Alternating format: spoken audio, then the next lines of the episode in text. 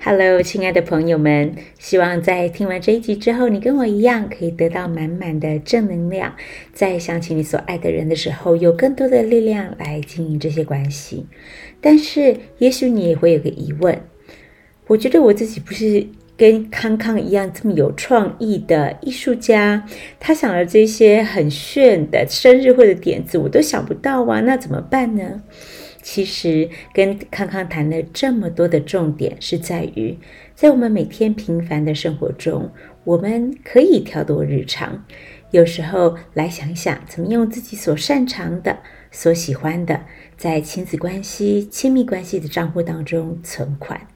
平常我们为了把工作做好，常常费尽心思跟力气，在发想、经营很多的专案，对吗？同样的。把这样做专案的精神拿出来，这次专案的业主成了我们所在意的人，你所宝贝的关系。正如我们在这一篇的末了所提到的，每个人其实都有不同的特质跟长处。也许你不会设计游戏。但是你很喜欢到处旅行，你也擅长规划行程，那么你的专案就是让旅行成为点缀生活的亮点。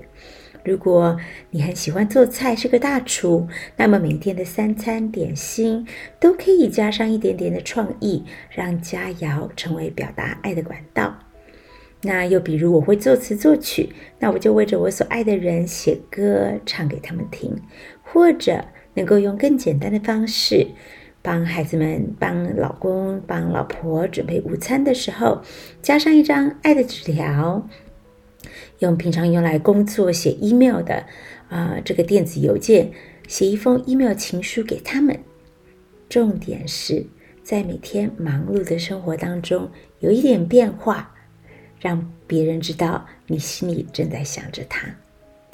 生活当中的仪式感。会带来幸福的感受，而这样的仪式感是透过用心的观察，对为着对方愿意多走一里路的麻烦所换来的。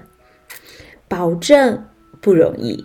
但是更保证好值得。一起试试看，用属于你独特的创意跟发想，让身边你所在意的人接收到你心里面满满的爱。我们下礼拜继续聊。